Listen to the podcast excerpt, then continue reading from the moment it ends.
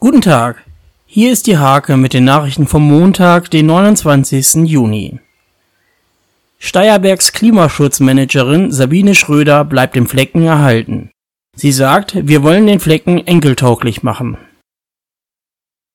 Der Nennendorfer Kirchturm hat einen neuen Wetterhahn bekommen. Der Vorgänger war beim Sturm Friederike im Januar 2018 in zwei Teile zerbrochen.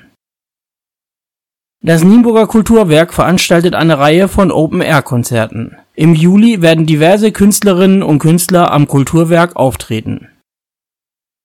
Die Damen der Zweitvertretung der SG Hojerhagen Eistrup Duddenhausen setzte sich beim Marie-Louise Hemme Wanderpokal überraschend durch.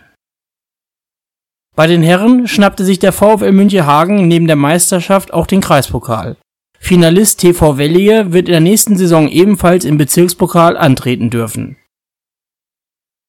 diese und viele weitere Themen lest ihr in der Hake vom 29. Juni oder auf www.diehake.de